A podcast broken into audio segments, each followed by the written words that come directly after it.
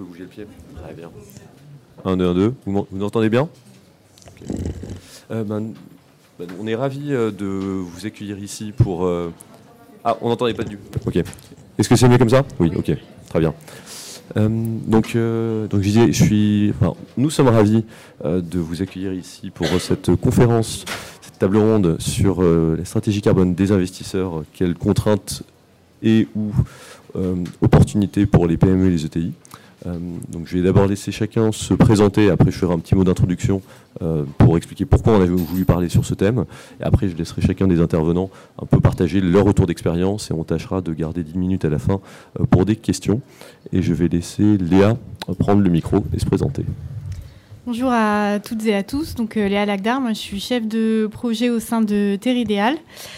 donc Terre Idéal, c'est une entreprise de travaux d'aménagement des territoires. Donc on fait des bâtiments, des TP, des espaces verts, euh, l'arrosage, la fontainerie, enfin voilà tout ce qui est aménagement extérieur euh, et bâtiments. Et euh, donc moi j'ai piloté le bilan carbone de Terre Idéal, du coup accompagné d'Axio.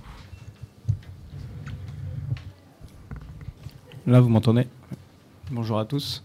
je suis Olivier Nataf. Je suis Head of Sustainability dans un fonds de private equity qui s'appelle Montefiore Investment c'est un fonds qui a à peu près 2,3 milliards euh, sous gestion, qui investit principalement dans des PME ETI, euh, dans le secteur euh, des services. Bonjour à tous. Benjamin Ray, je suis associé chez Trocadéro Capital Partners, euh, qui est une société de gestion euh, qui gère des fonds de private equity aussi, comme euh, mon confrère ici, sur un segment un peu plus petit, puisque nous intervenons dans le soutien des PME, à la fois dans des opérations de développement et des opérations de transmission. Merci. Et donc moi c'est Laurent Barbezieux, je suis un des trois cofondateurs d'Axio et on est une plateforme qui accompagne les entreprises dans leur transition bas carbone. Euh, donc je vais faire une petite intro euh, sur, le, sur le sujet. Euh, donc quand on parle ici de stratégie carbone des investisseurs, on parle plus particulièrement des fonds de private equity. Et pourquoi on a voulu parler de fonds de private equity Il y a plusieurs sujets. tout d'abord, c'est des acteurs qui investissent fortement en capitaux propres dans les entreprises et donc ils ont un vrai lien direct avec le management. Euh, des entreprises, donc il peut y avoir un effet de levier d'aide derrière, mais c'est quand même des acteurs qui ont euh, un, intérêt fort au développement de l'entreprise et ils ont une part euh, importante du capital. ensuite, c'est des acteurs qui sont présents pour des durées longues d'investissement, on peut dire en moyenne 5 ans, mais ça peut aller un peu au-delà, ça peut être parfois moins. Et si on pense à, typiquement dans le cadre d'un LBO, la revente d'une entreprise, il faut avoir une histoire, une equity story pour l'investisseur suivant. Donc on est très vite sur des horizons de temps qui peuvent être à 10 ans, et donc 10 ans, on est déjà en 2030, donc on est déjà censé avoir euh, réduit nos émissions de gaz à effet de serre euh, de 40 à 50%. Euh, donc on voit bien que c'est, enfin, l'action, les investissements et les changements de business model pour les acteurs du private equity, c'est maintenant qu'il faut le faire si on veut être dans les clous pour les, pour les sorties et les investisseurs suivants. Donc ça c'est pour ça qu'on pense que c'est des acteurs euh, euh, particulièrement intéressants. Et il y a ensuite des mécanismes un peu d'alignement euh, des intérêts via les management packages et autres qui font que le carbone peut devenir un vrai outil de pilotage des entreprises et d'intéressement et d'alignement de la finance et, du, et du travail, pour reprendre des termes un peu marxistes.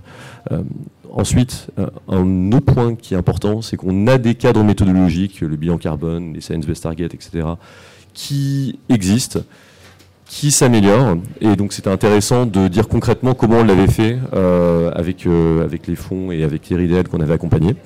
Euh, et enfin, il y a des sujets de, qui sont en train d'être créés, on va dire, de fonds décarbonation, d'alignement, de gouvernance, de reporting, qui sont assez nouveaux. Et je trouvais que on trouvait que c'était intéressant côté Axio d'avoir des fonds qui en parlent pour montrer comment les fonds veulent suivre les enjeux carbone pour les entreprises avec qui ils travaillent. Donc voilà pour ce mot d'introduction. Euh, et maintenant, je vais échanger avec euh, Olivier. Bon, évidemment, chacun peut intervenir, mais on a essayé d'avoir un peu des partages d'expérience de, chacun. Euh, côté donc Montefiore, la première question que j'avais, c'est bah, pourquoi vous avez réalisé votre bilan carbone et qu'est-ce que vous avez fait? Merci Laurent. alors, ce qui est intéressant, c'est qu'on pose souvent la question pourquoi et comment. Et on pourrait peut-être se poser la question, pourquoi pas? J'espère que dans 2-3 ans, euh, peut-être 4, on posera plus à une, société la question pourquoi est-ce que vous avez fait votre bilan carbone? D'une certaine manière, on est tous conscients du réchauffement climatique. on le sent presque dans cette salle. Je ne sais pas si, si, vous aussi. En tout cas, moi, je le sens dans cette salle. mais c'est intéressant en fait de répondre à la question pourquoi pas? Parce que souvent, ce qui freine, c'est pas le pourquoi on le fait, c'est plutôt euh, pourquoi on le fait pas. Et euh, je pense qu'il y a deux grandes raisons euh, globalement dans les fonds, et c'était le cas aussi chez Montefiore Investment, mais c'est vrai aussi dans toutes les participations qu'on a quand c'est pas le cas. C'est un, un manque de connaissances, et deux, c'est je sais pas à quoi ça va servir. Donc le manque de connaissances, c'est c'est compliqué, euh, c'est un peu une nébuleuse, ça coûte cher, euh, je ne sais pas avec qui le faire. Et euh, le, le, fait que on ne sache pas à quoi ça sert, c'est bon, mais moi, en fait, ma société, on est dans les services, finalement, on contribue pas tant que ça par rapport à l'industrie. Alors, il se trouve qu'en plus, Montefiore investit dans des sociétés de services, mais dans les sociétés de services, il y a aussi le tourisme. Donc, le tourisme, c'est un des acteurs qui, qui contribue significativement, parmi d'autres. Et en fait, euh, la première chose à faire, peut-être pour installer et dire pourquoi est-ce qu'on fait un bilan carbone, c'est déjà de debunk. Il y, a un, peu ce mot qui est souvent utilisé dans, dans, dans l'ESG ou dans la sustainability, ces deux sujets-là. C'est-à-dire dire, ah, en fait, c'est pas si compliqué que ça et il y a quelqu'un qui prend en charge ce sujet-là. Euh, et deux, euh, ça sert, ça va servir et on a un rôle à jouer. Bon, une fois qu'on a fait ça, c'est beaucoup plus simple. Après, les raisons expresses pour lesquelles un fonds va le faire, c'est un, bah, en fait, les gens ont envie de faire du bien. Donc à partir du moment où ils sont convaincus que euh, c'est bien, qu'ils ont un rôle à jouer, que ça va pas être si compliqué et qu'ils peuvent avoir un impact positif sur le monde, généralement, je pense que si je posais la question ici, euh, tout le monde a envie d'avoir un impact positif sur le monde. plus ou moins fort, on a envie plus ou moins d'y mettre des efforts, mais tout le monde a quand même envie de se regarder dans la glace le matin et de se dire j'ai fait quelque chose de bien. Ça, c'est le premier point. Le deuxième point, euh, c'est des enjeux euh, qui sont liés à la création de valeur financière. Et là, on va être sur euh, des enjeux de marque employeur. Donc, ben, on l'a fait, on est dans cette démarche-là. C'est vrai pour nous, c'est vrai pour nos participations. On en parlera après. Qu'est-ce que c'est notre stratégie climat En fait, c'est d'engager nos participations. Il y a des sujets de protection et ou de création de valeur sur les enjeux climat. Donc c'est la première, euh, c'est la première étape pour faire sa stratégie climat. Et donc j'ai des enjeux de création de valeur de protection de valeur. Par exemple, euh, ben, j'ai envie de savoir euh, sur sur mes enjeux, quelles sont les sociétés qui sont très fortement contributeurs dans mon portefeuille, parce que probablement s'ils sont très fortement contributeurs, alors ils auront des risques de transition, ce qu'on appelle des risques de transition, c'est-à-dire que probablement la réglementation va évoluer, il y aura sûrement des taxes sur ces sujets-là, il y aura euh, un changement euh, des consommateurs sur ces sujets-là, donc on a besoin de s'approprier ces sujets-là et de mieux les comprendre pour euh, protéger la valeur future. Donc ça c'est le, deuxième point, et puis le, le troisième point, c'est la pression saine euh, des parties prenantes. Et donc, les parties prenantes pour un fonds de private equity, ça va être ces investisseurs, les LPs, ce qu'on appelle les LPs dans le jargon. Je ne sais pas s'il y a des gens du, private equity. Et donc, les investisseurs, eux, aujourd'hui, ils demandent de plus en plus euh, à ce que les critères, des critères soient mis en place. Pourquoi est-ce qu'ils demandent euh, à ce qu'il y ait de plus en plus aussi? Parce qu'eux-mêmes, ils ont des parties prenantes. Qui sont les parties prenantes? Bah, C'est le gouvernement, c'est les consommateurs qui vont acheter leurs fonds, euh, et puis euh, c'est les salariés. Donc dans les parties prenantes dans un fonds, c'est aussi les salariés. Les salariés euh, pour, pour, avoir, pour la marque employeur du fonds, parce que les gens s'intéressent de plus en plus à ces sujets-là, ils ont envie de pouvoir contribuer à, à une stratégie de décarbonation. Voilà, donc c'est les, les trois grandes thématiques qui font que un fonds se lance. Mais avant, il faut avoir traité le. Enfin, un fonds ou une entreprise d'ailleurs se lance, mais avant, il faut avoir traité les, deux premiers sujets en général, qui sont pourquoi euh, ils n'y vont pas, ils font pas le premier pas. Et, du coup, côté Montefiore, comment vous y êtes pris pour euh, mesurer votre bilan carbone? Alors, d'abord, on a fait appel à Axio. Et on en est content, sinon, a priori, euh, j'aurais pas été invité. donc, on a fait appel d'abord à une société qui, pour nous aider. Euh, et après, comment on a fait concrètement euh, Il y avait pour un fonds de private equity, il y a deux enjeux. Je je sais pas s'il y a des gens, je sais pas, à la main levée, qui, est familier avec le scope 3 Juste pour que je pas. Ok, donc il y a pas mal de monde quand même. Mais il y en a qui ne savent pas ce que c'est. Donc je vais essayer d'expliquer hyper rapidement. Euh, on parle de scope 1, scope 2, c'est les émissions directes semi-direct. Euh, semi-direct, je rentre pas dans, les, dans, le détail, mais bon, on va dire que c'est ce qu'on émet directement, euh, nous. Et, euh, et, dans le scope 3, c'est tout ce qui est émission indirecte. C'est très large. C'est la chaîne amont, c'est la chaîne aval. et donc, ça prend en compte des choses du, du type je prends l'avion pour aller voir un client. Ça, c'est du scope 3 parce qu'en fait, c'est l'avion qui émet du carbone, c'est pas la société elle-même. Et, mais pourtant, on voit bien que cette action-là, elle est proche de moi, j'ai la main facilement dessus ça prend en compte, euh, j'utilise, euh, enfin j'utilise, je fais travailler un cabinet de conseil et ce cabinet de conseil là lui-même a des émissions et donc euh, bah, il a des émissions et je les prends en compte. Vous voyez que là c'est quand même vachement plus loin, c'est plus dur de faire bouger. Et pour un fonds de private equity, il y a aussi un enjeu majeur dans le scope 3, c'est les participations. Donc c'est finalement nous on a pris des parts dans, on a financé des sociétés. On a une trentaine de sociétés aujourd'hui. Euh, ça fait à peu près, si on met bout à bout toutes les sociétés, 40 000 salariés. Donc euh, bah, chaque société, euh, en fonction de son secteur, a des enjeux plus ou moins forts de carbone. Et donc ça, ça fait partie, c'est le gros de notre scope 3. J'y reviendrai sur les chiffres. Donc comment on a fait? Bah, On s'est dit OK, enfin c'est Axio qui nous a dit OK. Et, on a commencé à se dire, bah, on va d'abord mesurer les émissions du bureau, donc si vous voulez de la société de gestion, donc nous, les salariés, les déplacements des salariés, euh, euh, l'énergie qu'on utilise, euh, voilà. Et après, on va travailler les émissions de notre, enfin, de notre scope 3. Donc un, les le scope 3 du bureau, et puis après surtout le scope 3 des participations. C'est là que ça devient un petit peu plus compliqué. Pas techniquement, mais c'est un peu plus compliqué à faire. alors, sur, le, sur la société de gestion, c'était pas très très dur. Euh, ils nous ont demandé plein d'informations, on a répondu, euh, ils ont intégré ça dans leur euh, logiciel, c'était super, on avait une super feuille et puis, on avait la donnée.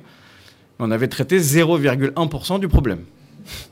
Parce qu'en fait, ce dont, on se rend compte, c'est que 99,9% de nos émissions, c'est notre scope 3 au sens des participations. Donc si je fais un travail sur la société de gestion en tant que telle, Bon, j'ai pas fait grand chose en fait. Et du coup, euh, mesurer le portefeuille, c'est à la fois assez euh, difficile si on veut être précis, et donc, et, impossible d'ailleurs d'avoir une méthodologie euh, très très propre sur ce sujet-là, parce qu'il faudrait en fait que chacune des entreprises ait fait leur bilan carbone pour qu'on arrive à avoir une bonne, un bon bilan carbone. Alors on va, vous allez voir, on va, j'expliquerai après de ce qu'on va en faire de tout ça, mais on va avancer vers ce, vers ce, vers ce but. Mais euh, en revanche, il fallait les estimer pour avoir des ordres de grandeur. Et donc, comment on a fait? Euh, Donc, avec l'aide d'Axio, on a, on a eu euh, deux grands axes de travail. un, on a, on, a, on a pris, on a demandé dans notre reporting, on a mis ce qu'on appelle un module scope 1, scope 2. C'est-à-dire qu'on a mis toutes les questions qui permettaient de mesurer le scope 1 et scope 2 de toutes nos participations. Donc, quand on nous a renvoyé les données, on avait déjà leur scope 1, scope 2, et ça, pour le coup, c'est précis. On avait fait une partie du travail, mais Post-résultat, je sais que euh, le scope 1, scope 2 de mes entreprises du portefeuille ne représente que 15% de ce qu'on a estimé être leur émission totale. Donc on avait fait un petit bout de travail. Et donc après, l'idée c'était d'essayer de mesurer euh, quel était euh, le, le, scope 3 de nos entreprises. Maintenant tout le monde est à l'aise avec scope 3, donc c'est bon. Et donc on a fait ça de deux manières. Soit on a pris des, des proxys sur des indicateurs qu'on leur a demandé. Donc je vous donne un exemple. On a une société qui vend en ligne euh, des billets d'avion. Donc eux, on a considéré que leur indicateur de combien de billets d'avion euh, sur combien de kilomètres je vends est un assez bon indicateur pour déterminer leurs émissions. Parce qu'on considère que ça prend à, peu, à plus de 80% de leur scope 3. C'est tellement fort que euh, on a euh, d'autres sociétés pour qui euh, demander un, deux, trois indicateurs, c'était clairement pas suffisant. je prends une société de conseil, par exemple, c'est compliqué. Il y a plein de choses qui font leurs émissions. Et donc là, ce qu'on a pris, c'est qu'on a pris des équivalents. Donc dans les équivalents, on est allé voir d'autres sociétés, soit des pairs qui avaient fait leur bilan carbone, qui l'avaient publié, soit quand c'était pas possible ou pas assez précis ou que ça rentrait pas dans le modèle, on allait chercher des ratios monétaires de l'ADEME. Et ça nous a donné, euh, donc on a fait chiffre d'affaires fois le ratio monétaire de l'ADEME, qui est une manière d'estimer, ou alors euh, euh, on est allé voir l'intensité carbone des pairs, donc des sociétés concurrentes, qui avaient publié, souvent plus grosses, et on a pris le, le plus élevé. On s'est dit, en fait, ceux qui sont plus bas, c'est probablement qu'ils n'ont pas tout mesuré. Et donc ça nous a donné un bilan carbone, je peux vous dire le chiffre. Euh, on a, euh, si on prend toutes nos sociétés, ça fait 1 million de tonnes de carbone, c'est beaucoup comme ça. enfin, si, on, peut aussi ne pas savoir ce que ça représente, mais c'est un bon, c'est significatif. Et si on le prend en prorata de nos participations, c'est 400 000. Alors après, euh, on va dire, qu'est-ce qu'on fait de tout ça? Parce que on peut mesurer et, après regarder, bon, ça ne sert pas à grand-chose. Donc, du coup, on a envie de te demander, euh, enfin maintenant c'est quoi l'étape on, a des données euh, scope 3 plus ou moins précises selon les participations. Vous, comment vous voyez l'amélioration de la, mesure et le fait d'embarquer les participations pour ensuite avoir une trajectoire carbone? Euh, alors, un, il y a quand même des limites à l'exercice. Avant de vous répondre, parce qu'il y a certaines personnes qui m'ont dit alors est-ce que vous vous êtes donné, est-ce que vous allez réduire vos émissions scope 3 de 30% d'ici 5 ans. En fait, euh, la limite de l'exercice, c'est même pas qu'on ne peut pas le faire d'un point de vue euh, physique, peut-être qu'on peut le faire, j'espère qu'on peut le faire surtout.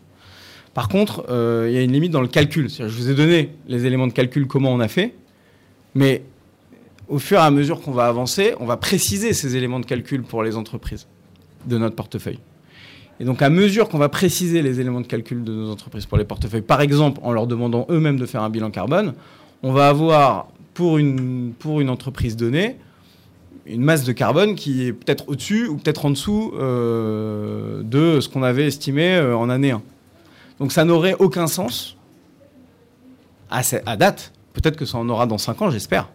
Mais à date, étant donné euh, le niveau de normes, la méthodologie qui est possiblement applicable, de dire je vais réduire, je vais vous donner mon chiffre, et là on va passer de 1 million à 800 euh, 000 dans 5 ans.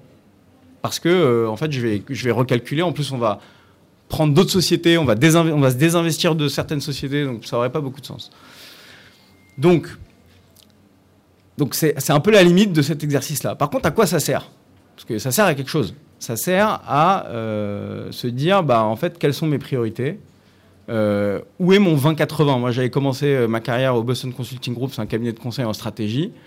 J'ai appris deux, trois trucs là-bas. Un des trucs que j'ai appris, c'est le 20-80. On, va adresser 80% euh, du problème avec 20% du temps. Et donc, finalement, là, nous, on a regardé l'analyse et c'est assez simple. Ça marche. Ce 20-80, ça marche. Regardez pour plein, plein de choses. Ça s'appelle la loi de Pareto. Euh, les, à peu près 20% euh, de nos sociétés émettent 80% des émissions carbone. Et donc, une fois que j'ai dit ça, qu'est-ce qu'on fait? Euh, vous l'avez compris, puisque euh, la société de gestion, c'est 0,1%, bah, notre enjeu principal, c'est quand même d'aller euh, travailler avec nos participations. Nos participations, donc, c'est les entreprises dans lesquelles on investit. Et comment on a fait ça? Bah, On s'est donné des objectifs. un, on a un objectif à 2025 de passer à 33% de nos entreprises qui auront un bilan carbone et une stratégie climat robuste. Et à 2030, 70% de nos sociétés devront avoir un bilan carbone et une stratégie climat. À 2035, 100%. Donc, comment on travaille? Alors évidemment, après, il y a d'autres actions sur la société de gestion, mais c'est plus des questions d'exemplarité en fait. Donc oui, on s'est donné euh, un certain nombre de choses à faire, mais vous voyez qu'en termes d'enjeu, ça n'a rien à voir avec euh, ce qu'on peut faire auprès de nos participations. Et donc il faut quand même traiter l'enjeu. Et donc, on s'est donné ça. Et après, ça, donc ça c'est bien, ça c'est la vision, ça donne les objectifs. Et après, comment on fait? Ben, Un, on va convaincre les participations. Et en reprenant mes deux premiers sujets, un, pourquoi est-ce finalement c'est pas si compliqué, ça coûte pas si cher, et euh, en plus ça sert, et vous êtes aussi contributeur. Euh, et deux, euh, bon, on est, on est quand même un actionnaire influent, parce que généralement on est majoritaire, donc bon, on peut influer sur la stratégie. Euh, et, mais on ne peut pas décider. Et, euh, et puis, on a fixé une règle euh, qui est qu'on va demander, enfin on demande maintenant à partir du mois de juin 2022 à toutes nos nouvelles participations de faire un bilan carbone et d'avoir une stratégie climat, en plus d'un plan, un plan global sustainability. Donc en fait, en faisant bouger cette ligne-là, parce que pardon, je reviens sur ça parce que c'est plus facile de le faire avec les nouvelles participations parce que l'engagement se fait au moment où on, réalise l'opération que sur nos sociétés euh, qui sont en portefeuille avec qui on, qui s'étaient pas engagés à le faire. Donc eux, il faut les convaincre. Les autres, euh, on peut dire, ça fait partie du deal. Et donc c'est comme ça qu'on va avancer, c'est comme ça qu'on va atteindre nos objectifs. On est, très confiant parce que dans la, si, on, si on prend la vie d'un fonds, en fait, c'est assez euh, normal de faire ça. Et on les a pas inventées toutes seules cette méthodologie. En fait, euh, il y a une méthodologie qui s'appelle SBTI, euh, donc Science Best Target, qui donne des guidelines par secteur. Il y en a une qui existe sur le private equity.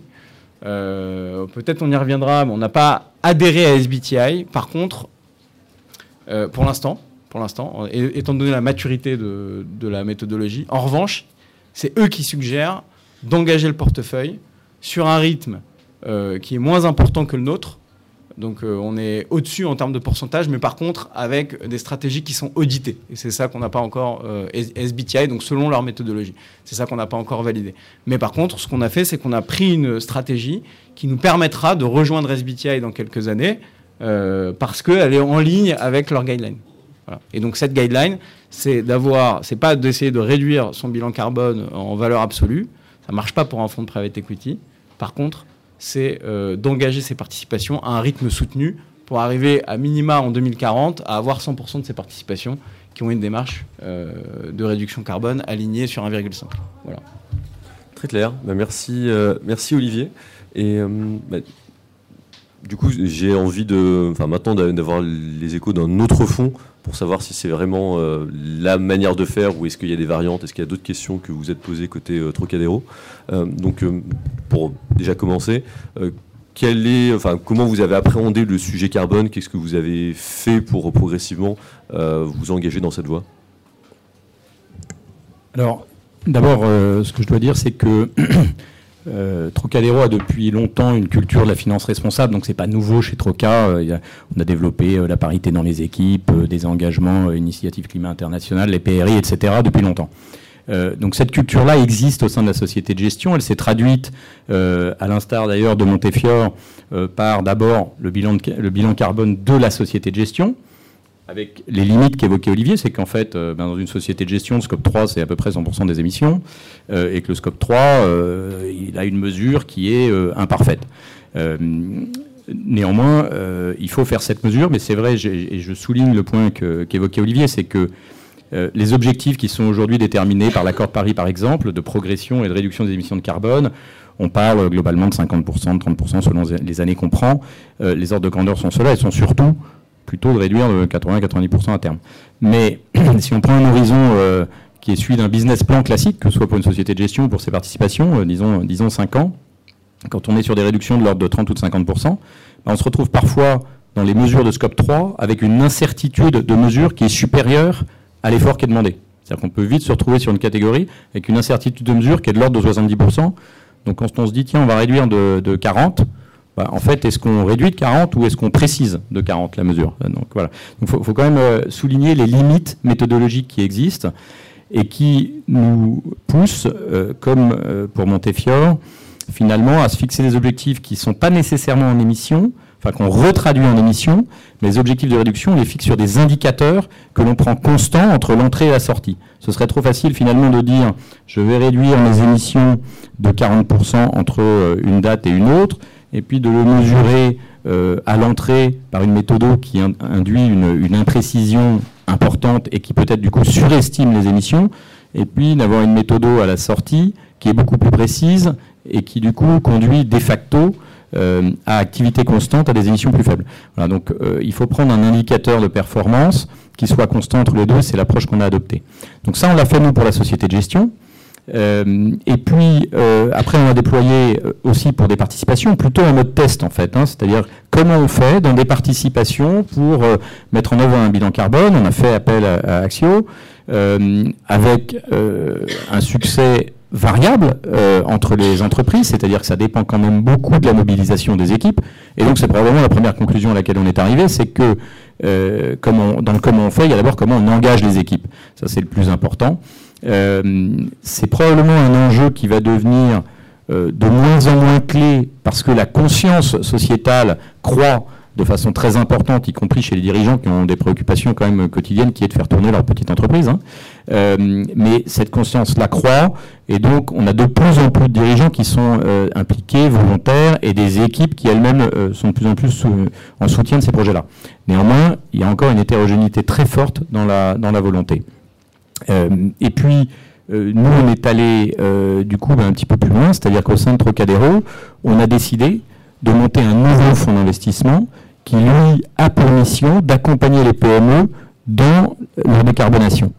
Euh, et donc là, euh, on, on, met en place un certain nombre de dispositifs et d'indicateurs avec une gouvernance très claire. Ça rejoint à nouveau ce que disait Olivier, c'est que euh, c'est plus facile quand les règles sont fixées à l'entrée, c'est-à-dire quand on investit dans les entreprises, euh, ben, c'est assez clair. Hein. Nous, euh, on explique assez vite que euh, les entreprises qui, dans lesquelles nous allons investir vont devoir prendre des objectifs de décarbonation qui seront en ligne avec l'accord de Paris, et, que ça, ce sera protocolé, et que ce sera l'objet d'une initiative financière. Je, on pourrait revenir sur les détails, mais c'est à peu près l'idée. Euh, donc, euh, à partir du moment où dès le début, si, si les dirigeants, si l'équipe dirigeante euh, au sens large n'est pas en ligne, bon ben nous on passe notre chemin assez vite. Voilà. Néanmoins, je reviens sur un petit point. Olivier citait le Pareto et le, 80-20. Alors ça c'est vrai, ça s'applique à plein de choses et c'est très vrai pour les émissions. je ne connais pas les détails, mais on, on, peut facilement imaginer que 80% des émissions de carbone de notre société sont liées à 20% des entreprises. Nous, on a fait le choix chez Troca de ne pas traiter exclusivement ces 20% d'entreprises. Pourquoi? Parce que euh, c'est vrai, euh, c'est peut-être que 20% du temps pour traiter 80% des problèmes. Sauf que l'objectif de réduction, l'accord de Paris, le, net zéro, c'est justement des réductions qui ne sont pas de 30%, de 50%. À terme, c'est réduire de 80, 90 ou 100% des émissions de la société. Donc ça, si on se contente de traiter les 80, en fait, on n'y arrivera pas. Et donc on ne peut pas laisser de côté les 20% qui restent.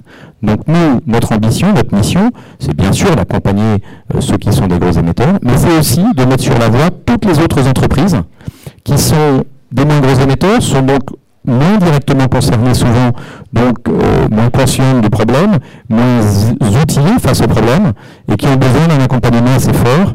Et donc nous, on déploie un dispositif pour accompagner ces entreprises-là dans leur décarbonation pour les mettre sur la voie. On ne va pas faire le boulot à leur place, mais les aider dans la mobilisation des équipes, dans la mesure, puisqu'on l'a dit tout à l'heure, c'est le point de départ, euh, dans la fixation des objectifs, etc., etc.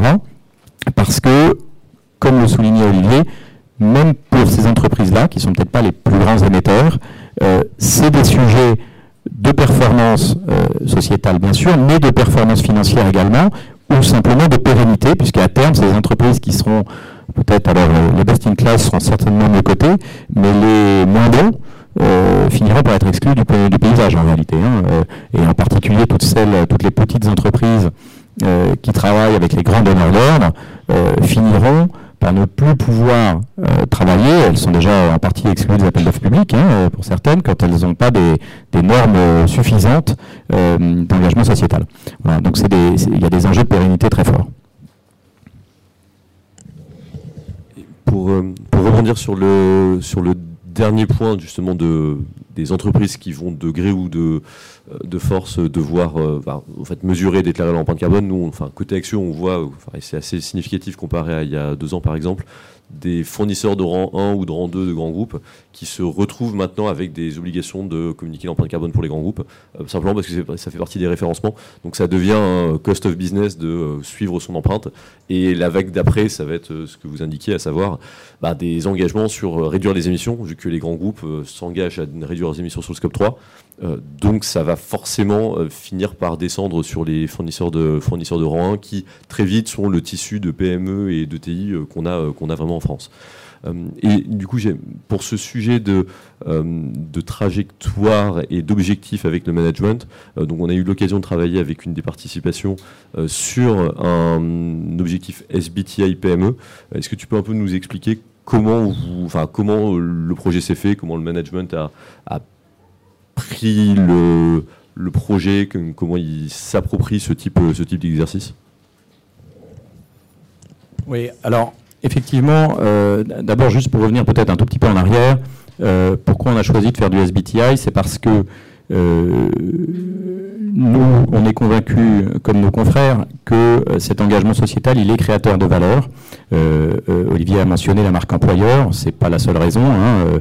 vous tous, dans votre position, certes, d'employés potentiels, mais aussi de consommateurs, avez des attentes croissantes envers les entreprises donc ça veut dire que celles qui sont les plus engagées vendront mieux demain, euh, recruteront mieux, euh, se financeront mieux.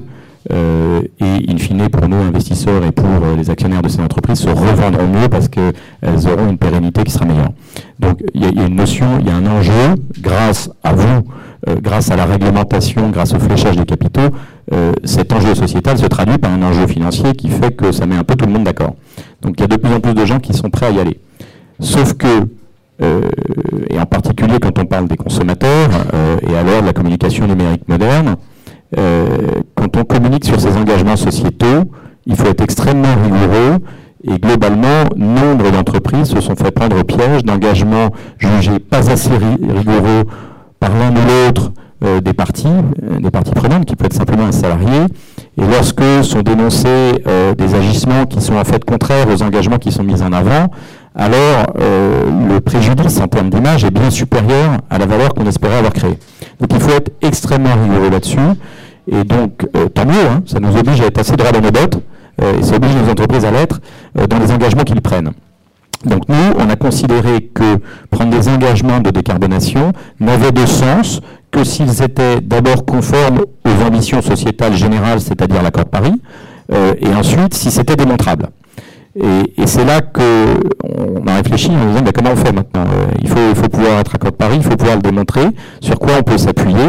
Et le référentiel qui aujourd'hui euh, est le plus communément admis, c'est SBTI, qui est donc un référentiel anglo-saxon qui concrètement par secteur et, et, pour une entreprise donnée va valider le fait que les objectifs qui sont pris sont en ligne avec l'accord de Paris, donc permettent d'atteindre euh, la réduction globale des émissions préconisée par l'accord de Paris. Euh, alors, euh, ça, c'est super. Sauf que ça a ses limites aussi, bien entendu. D'abord, SBTI, euh, une fois qu'on a dit ça, la réalité, c'est que c'est assez lourd hein, de, se demander si les objectifs qui sont pris contribuent et nous mettent sur la trajectoire de l'accord de Paris. Donc, pour les entreprises, c'est lourd, c'est cher. Donc, SBTI a créé une voie spécifique pour les PME, qu'ils appellent SBTI PME, qui est des modalités simplifiées de validation des objectifs. Euh, qui ont certes le mérite d'être économiques et d'être simples, qui sont aussi du coup plus limités dans leur euh, validité. Et donc nous, on a choisi d'associer SBTI à un comité impact. Donc on, constitue au sein de notre fonds un comité impact indépendant, donc indépendant de nos sociétés de gestion, indépendant de nos LPs, c'est-à-dire les souscripteurs des fonds, donc de ceux qui sont directement intéressés financièrement, euh, qui sont des gens reconnus de de l'impact, de la RSE, etc., et qui valideront à la fois le respect de la méthode qu'on met en avant nous dans le fond et euh, les écarts que nous pourrions avoir par rapport euh, aux strictes recommandations des SBTI. J'illustre par un point. Euh, Olivier a souligné tout à l'heure, le scope 3, on en a reparlé, c'est difficile, c'est compliqué, la mesure est imprécise, etc. etc. Une des conséquences, c'est qu'SBTI n'impose pas pour les PME d'objectifs quantitatifs de réduction sur le scope 3. Nous, on a dit, c'est aberrant, on ne peut pas se permettre ça, dès lors qu'on a un fonds euh, multisectoriel qui a vocation à investir dans les entreprises industrielles, certes, mais pas seulement, beaucoup d'entreprises de services également, dont le scope 3 va représenter 95% des émissions. Il est évident qu'on ne serait pas cohérent à dire oui, c'est super, on est accord de Paris, euh, c'est parfait, on va réduire de, de 50% les émissions scope 1, scope 2 euh, dans notre portefeuille. Ah oui, bon, ces émissions ne représentent que 10% du total et on va rien faire sur le reste, ce serait assez peu cohérent. Voilà, donc nous, on a décidé qu'il fallait aussi engager nos entreprises sur le scope 3. SBTI ne nous permet pas aujourd'hui, n'offre pas la validation euh, des objectifs scope 3, mais on va s'adresser à notre comité impact pour valider euh, les objectifs qu'on prend sur le scope 3 qu'on prendra en appliquant la méthode SBTI, mais SBTI en tant que tel ne mettra pas son tampon. Euh, donc voilà un petit peu les, approches. Je pourrais souligner, il y a beaucoup d'autres limites, hein, parce que les, référentiels et les cadres méthodologiques sont encore imparfaits et vont s'améliorer bien sûr dans le temps. mais, mais nous, c'est la, la voie qu'on a prise. On l'a mis en œuvre Aujourd'hui, sur une des participations, le, fonds que j'évoquais, le euh, fonds de décarbonation Trocadéro, qui s'appelle Trocadéro Environnement et Performance, est en cours de levée. Donc on n'a pas encore investi avec ce fonds.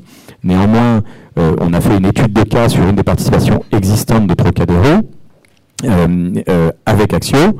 dans laquelle on a engagé le management, on a finalement déroulé le process comme si c'était un nouvel investissement. Euh, et donc c'est très instructif et ça, ça illustre très clairement les points que j'ai évoqués. Donc euh, peut-être pour revenir euh, rapidement dessus, c'est une participation qui a pour mission de louer des véhicules à des chauffeurs VTC. Donc, et c'est un des leaders en France dans cette activité. évidemment, Enfin, évidemment, c'est probablement pas évident d'ailleurs pour une partie d'entre vous, mais il se trouve que du coup, 96% des émissions sont liées aux véhicules, à l'utilisation des véhicules et à l'achat des véhicules, en fait, euh, qui sont liés aux chauffeurs. Bon, euh, ça c'est du scope 3. Donc déjà, ça, ça, ça, ça, en dit quand même assez long sur le fait que ce serait évidemment aberrant de ne pas fixer d'objectifs quantitatifs scope 3. Première chose. Donc là, nous, on a fixé des objectifs sur ce sujet-là, bien entendu. Euh, mais après, on s'est dit la chose suivante. On s'est dit, en fait, si cette boîte ne louait pas des voitures à des chauffeurs VTC, mais louait des vélos à des chauffeurs de pouce-pouce, on lui dirait, euh, mais dis en fait, euh, au lieu d'avoir 99% de tes émissions qui sont liées à tes pouce-pouce, en fait, c'est rien, c'est 0,1% des émissions de tes pouce-pouce, et en fait, tout le reste, c'est tes déplacements domicile-travail, c'est tes fournisseurs, etc. Et donc, eux, on leur dirait, il faut faire des efforts, mon vieux, sur le déplacement domicile-travail. On s'est dit, c'est pas parce qu'on loue des voitures, faut pas bosser sur le déplacement domicile-travail. Donc, euh, on, on, fixe quand même des objectifs sur les autres sujets. Euh, et donc, ben, il faut trouver après, euh, nous, nous, on crée à la fin euh, un score synthétique d'impact de la participation qui, lui, va déterminer l'incentive financière dont pourra bénéficier le management. eh bien, il faut que les différentes catégories, les différentes actions de réduction dans les différentes catégories d'émissions soient pondérés, les objectifs soient pondérés pour faire une moyenne qui, disons, incite le management à travailler sur les différents volets, sur les différents leviers dont il dispose. Et donc, euh, on détermine comme ça des pondérations sur la base à la fois du poids de la, de la catégorie d'émission dans le bilan total, est évident que euh, quand les voitures sont 96%, on ne va pas dire que seulement 10% de, la note est liée à la progression sur les voitures. Ce serait probablement aberrant. Euh, en revanche, si on dit que c'est 96% de la note, ça veut dire que sur le déplacement domicile-travail, il risque d'y avoir assez peu d'enthousiasme pour mener des actions un peu coûteuses.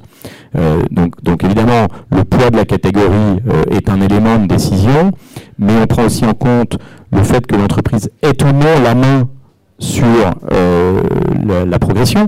Donc euh, quand on parlait tout à l'heure euh, du scope 3 avec les achats, typiquement quand on achète des honoraires de conseil, quand on achète les crayons, le papier, en fonction du fait qu'on est un grand groupe ou une petite entreprise, on a un levier quand même sur ses fournisseurs qui est assez variable. Donc on peut avoir une incidence, une incidence plus ou moins directe sur les effets.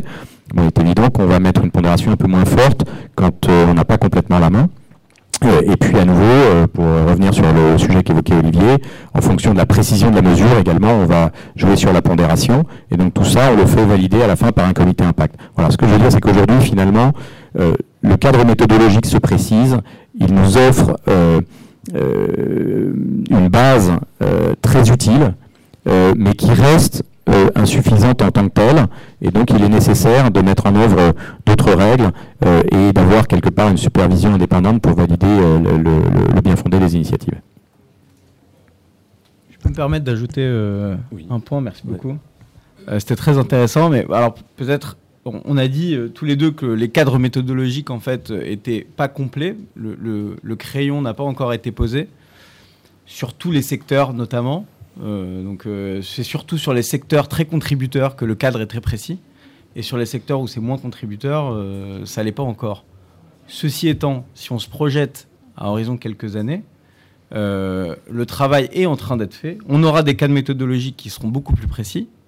Il y a plusieurs travaux, je ne vais pas vous donner tous les acronymes qui sont en train d'être faits aujourd'hui sur la normalisation des données dans, dans ce qu'on appelle l'ESG, donc y compris évidemment l'environnement, qui est un des gros sujets.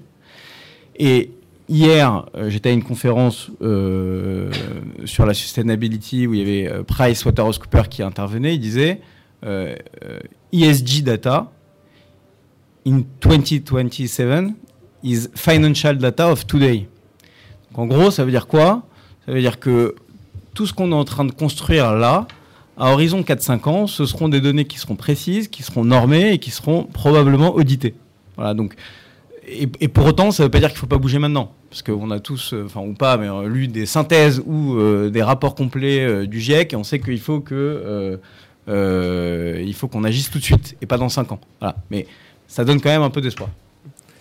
Très clair. Et, du coup, on se pose maintenant la question, on voit que le sujet, en fait, dans le scope 3 des participations, du coup, côté terre idéal, donc là où on est vraiment plus côté fonds, mais plus côté entreprise, déjà, pourquoi vous avez fait un bilan, euh, qui vous l'a demandé, et ensuite, euh, comment vous vous y êtes pris pour euh, arriver à démêler toutes, ces, toutes ces données?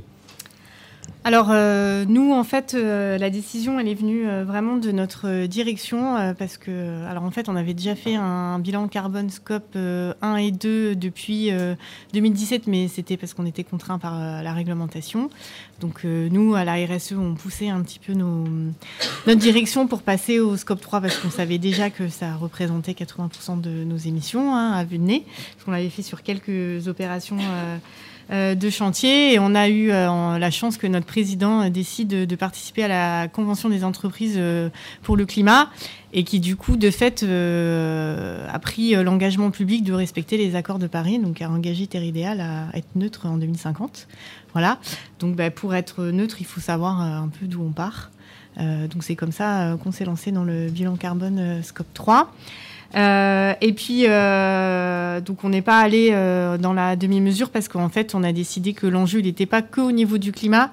Et du coup, c'est une des briques. Et on a aussi analysé nos enjeux de dépendance sur la biodiversité. Et on va le faire sur les autres limites planétaires, en fait. voilà, donc c'est vraiment, ça s'inscrit vraiment dans un enjeu de transformation socio-écologique de l'entreprise. Voilà. Très clair, donc on comprend le pourquoi, donc volonté du management. Et donc, comment, enfin, euh, la retour d'expérience après ce premier bilan, euh, si tu avais des conseils à donner pour une ETI qui veut se lancer dans un bilan euh, Scope 3 Alors, je pense que déjà la première chose, c'est d'avoir déjà un peu une idée de sa stratégie, de son plan d'action et comment on va le déployer en interne. surtout, nous, on est une ETI, on a 40 expertises différentes, on a 6 directions opérationnelles, donc il faut que les enjeux au niveau du carbone ne sont pas les mêmes qu'on soit une entreprise de bâtiment où on utilise beaucoup de béton euh, que nos activités euh, d'espace vert euh, qui, eux, participent plutôt à la partie renaturation et compensation. Donc il faut que chacun chez nous en interne puisse s'approprier un peu ces résultats. Et donc on est parti du principe qu'en fait c'était chacun qui allait contribuer et pas les plus gros contributeurs chez nous je ne sais pas si je suis euh, très claire. Et du coup, ça, ça a un impact parce que si on veut que chaque euh, directeur et site euh, puisse avoir ses propres objectifs, il faut qu'on s'assure que les données puissent être ventilées correctement chez nous. Et ça, je sais que ça a été un très long travail de ventilation de ces données. Euh, aussi, euh, Terridéal, en fait, on, notre croissance, elle est venue euh, aussi beaucoup de rachats euh, externes. Donc, on s'est retrouvé avec trois systèmes d'information, non, quatre systèmes d'information différents. Donc, il a fallu tout compiler et surtout au niveau de nos achats, en fait, faire des liens entre les différentes rubriques. Donc, ça, ça a vraiment été long et complexe.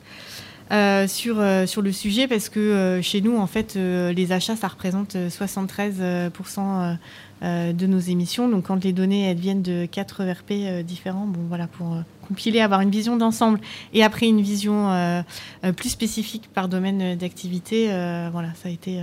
Donc, d'avoir cette cartographie bien en tête dès le départ, moi, voilà, c'est un conseil que je donnerais quand même euh, un petit peu à tout le monde. Et puis, euh, du coup, aussi, ça, ça permet de solliciter, euh, ben, dès cette partie collecte des données, l'ensemble des acteurs en interne qui, derrière, après, vont devoir trouver les solutions, justement, de décarbonation. Donc, de les embarquer dès la collecte des données. voilà, ça permet de s'approprier, ça permet de fixer les limites ensemble, et puis ça permet aussi déjà de se dire comment on ferait au prochain exercice. Voilà sur, euh, sur le sujet. Donc nous, en interne, euh, du coup, le bilan carbone, euh, ça a pris à peu près six mois. pour le finaliser. et puis on a sollicité bah, du coup toute la comptabilité générale pour avoir déjà toutes les données un peu financières. Les achats, le matériel, les services généraux, et puis les ressources humaines et les, un peu les directeurs d'activité pour tout ce qui est bah, justement ventilation, ventilation des données. Voilà. Très clair. Et, et du coup, là, c'était une volonté du management. Qu'est-ce que ça va changer ou apporter dans votre relation avec vos actionnaires pour le coup? Alors, euh, du coup, nous, on a décidé, euh, bah, du coup, nos actionnaires, euh, bah, c'est des parties prenantes. Donc, bah, du coup, on a décidé d'embarquer toutes nos parties prenantes, dont nos actionnaires. Donc, on leur a présenté les résultats et on leur a même fait une fresque du climat, en fait, pour les embarquer, du coup, avec nous. Et puis, et, voilà, leur montrer que nos enjeux stratégiques, maintenant, ils se portaient aussi là-dessus. et puis, voilà, on attend aussi de l'aide parce que là, on va euh, construire un peu euh, notre plan d'action et affiner notre stratégie. Et on sait déjà qu'on va avoir euh, besoin d'investir dans des nouveaux matériels, de d'avoir des partenariats avec des entreprises innovantes, voire même de racheter des entreprises dans la régénération pour compléter nos expertises. Donc forcément, on a besoin que les fonds nous accompagnent sur le sujet. Et on a aussi, euh, comme nous, on a une volonté d'être une entreprise euh, contributive, donc euh, voilà, de créer des impacts socio-environnementaux positifs. C'est comment on donne de la valeur du coup à, ces, à ces impacts et comment l'entreprise n'est plus valorisée qu'au niveau financier sur ces sujets-là. Voilà, donc là on va dans des notions de triple comptabilité, mais je ne vais pas rentrer dans le détail parce que je ne maîtrise pas forcément ce sujet-là. Mais voilà, donc nous c'est voilà, on cherche euh, bah, de l'accompagnement et du soutien euh, sur ces sujets-là. Et l'idée, c'est au prochain LBO de faire entrer euh, bah, un fonds à impact, voilà, d'essayer pour voilà, nous accompagner sur notre transformation. J'en profite pour faire mon petit commerce. Alors Léa, n'hésite pas à venir nous voir. Non, sans, plaisanter, en revanche, je voulais rebondir sur une chose que disait Léa. Léa a évoqué l'engagement des parties prenantes, etc. moi, pour revenir sur le sujet, je vous ai dit, nous, c'est assez simple, puisque finalement, euh, on a des, objectifs à de Paris, euh, c'est une contrainte du fond, donc euh, les entreprises adhèrent, adhèrent pas, si elles adhèrent pas, on passe notre chemin. Ok, ça c'est facile à dire, mais une fois qu'elles adhèrent, et, pour revenir sur l'exercice qu'on a fait avec Axio et, sur la valeur ajoutée qu'a eu leur contribution, c'est que finalement, fixer des objectifs à de Paris, sur certaines catégories c'est facile, sur d'autres c'est un peu plus compliqué, mais c'est probablement pas le plus difficile. Le plus difficile, c'est de convaincre le management que ces objectifs sont atteignables, en fait. C'est-à-dire de, construire la feuille de route, de dire, ben voilà, on veut réduire sur les déplacements domicile-travail, on veut réduire de temps. C'est quoi les leviers qu'on a Alors, on peut euh, inciter euh, les salariés à euh, utiliser des véhicules électriques, par exemple en mettant à disposition des bornes, en favorisant l'accès aux véhicules électriques par des subventions. On peut favoriser les transports en commun quand on est dans des grandes villes. Il y a un certain nombre de leviers dont on dispose, mais ça, les chefs d'entreprise en général en ont à peu près conscience de ce que sont leurs leviers. Pas toujours, on peut les éclairer, mais ils en ont conscience. En revanche, il est beaucoup plus difficile de dire qu'est-ce que je vais pouvoir atteindre comme réduction avec euh, cette initiative-là? Et c'est là que euh, l'apport d'un conseil comme Axio est décisif et déterminant pour dire, bah oui, ça, si tu arrives à, convertir, je je sais pas, à faire 30% de covoiturage c'est d'ailleurs un des objectifs qui a été pris par Flexifleet, euh, et avoir 30% euh, de véhicules électriques à l'horizon 2025 euh, chez tes salariés, ça va tu vas avoir réduit tes émissions liées au déplacement des domiciles de temps et tu seras sur la bonne trajectoire. Ça, il faut quand même être capable de le calculer, c'est pas si simple. et là, on a besoin d'être accompagné parce que si on n'est pas capable de dire ça aux dirigeants, il dit bah ouais ok moi je, je veux bien prendre l'engagement de pousser mes salariés à faire ça, je veux bien prendre l'engagement d'installer tant de bandes de recharge. Mais est-ce que euh, de là prendre l'engagement que ça réduise mes émissions de, la quantité qu'il faut, je ne sais pas le dire en fait. Et donc il y a ce gap qu'il faut remplir euh, et, sur lequel euh, nous on a été très, très bien accompagnés par Axio. Merci beaucoup. C'est peut-être pas le, enfin ça devrait être le mot de la fin puisqu'on a déjà atteint le temps, mais je ne sais pas si on peut déborder avec des questions du public. On n'a pas le droit. Du coup. On n'a pas le temps, il faut partir, très bien. Euh, bah, en tout cas, bah, merci à tous et on, peut, on reste devant s'il y a des questions. Merci.